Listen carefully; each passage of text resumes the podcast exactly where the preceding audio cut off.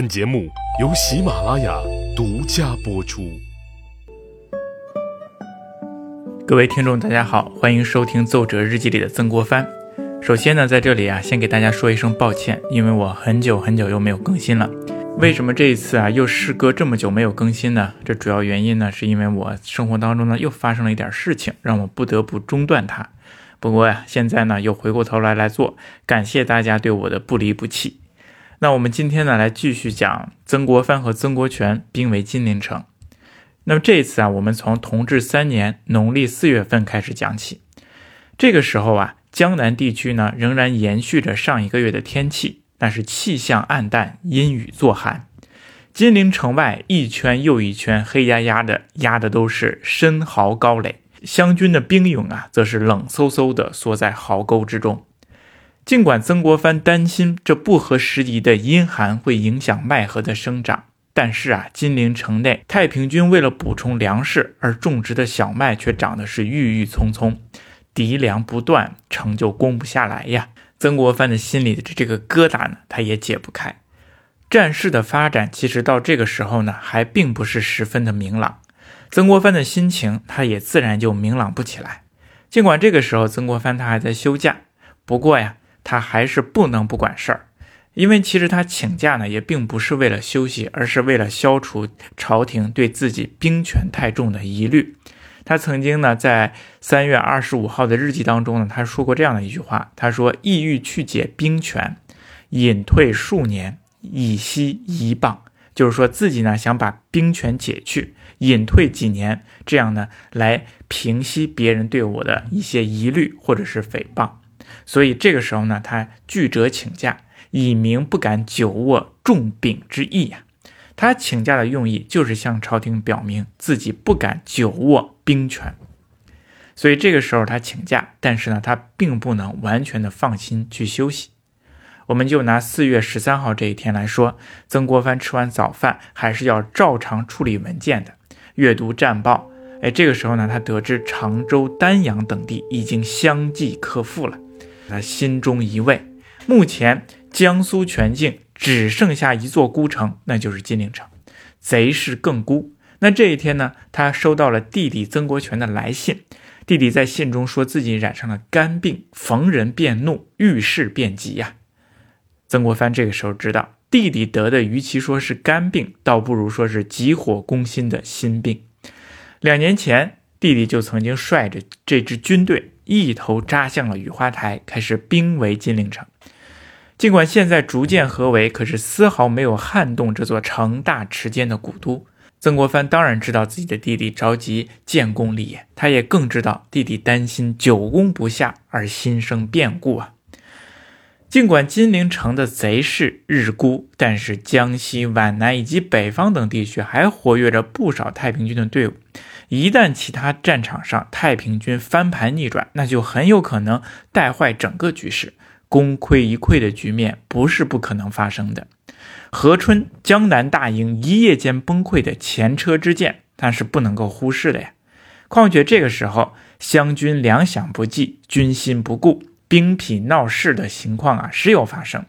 朝廷的轻易，舆论的压力也排山倒海的压倒过来，不少人都在问呢。他说：“为什么苏州、浙江的军事发展非常的顺利，而曾国荃迟迟攻不下金陵城呢？是不是军队还不够呢？为什么不可以让其他地方的军队前去增援，赶紧把金陵城攻下来呢？”种种问题呢，都困扰着曾国荃。两年来，他付出了百倍的努力和心血，风餐露宿在营垒之中，早就想迅速的攻下这座城，可是未能急速攻城，却急火攻了心。他得了肝病，哥哥呀关心弟弟，就赶紧给他写了一封信，开出了一剂药方。他说呀，此病非药饵所能为力，必须将万事看空，勿恼勿怒，方可渐渐减轻。这分明是一句心灵鸡汤啊！不过呀，心病还确实是需要心灵鸡汤来治愈的。将万事看空，勿恼勿怒，这是减轻一切烦恼的良方。哥哥知道弟弟在恼什么怒什么，他是在恼为什么金陵城百计还攻却攻不下来，他是在怒朝廷为什么会增派其他的部队来合攻金陵分自己的功劳呢？一切都在于弟弟太在意攻下金陵的首功了。曾国藩继续告诉曾国荃，他说呀，尽人事听天命就好，一切顺其自然。如果朝廷让李鸿章前来会攻金陵城，你一定不要多心，只求赶紧结束这场战斗。独自攻克城池固然是好，和别人一起合攻也非常好。功不必自己出，名不必自己成，总以保全身体，莫生肝病为要。这是哥哥对弟弟的忠告。朝廷确实已经命令李鸿章的军队开赴金陵城了。朝廷连下六道谕旨啊，道道如催命一般，催促着李鸿章的军队开赴金陵，协助曾国荃迅速克城。可是李鸿章却对这不世之功啊，并不是很感兴趣。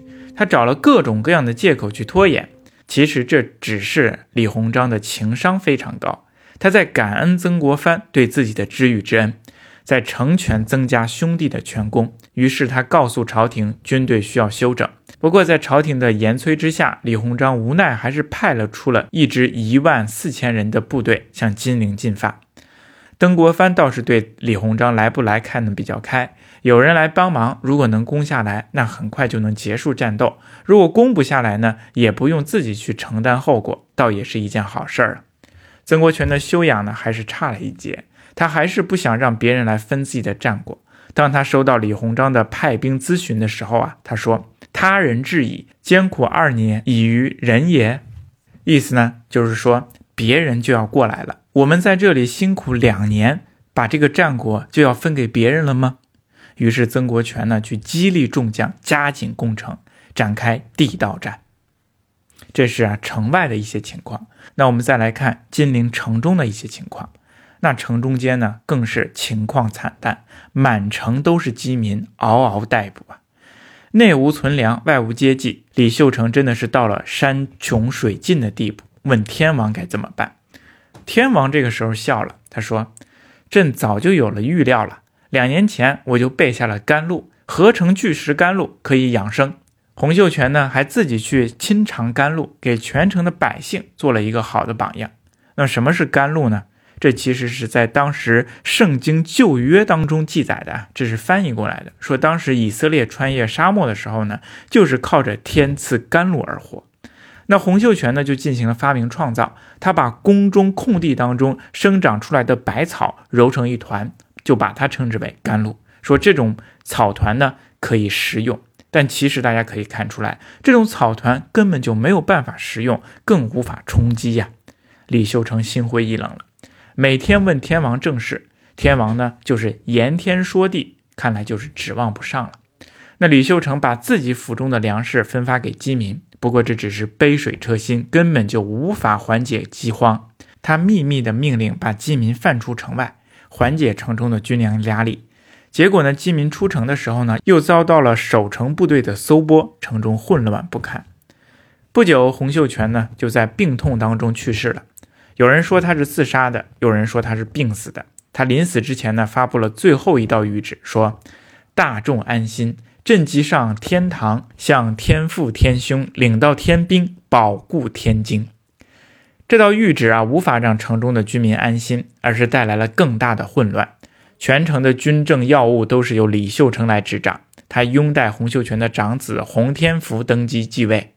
此时，李秀成再想突围已经来不及了，湘军已经完全完成了合围，在城外正在加紧攻城。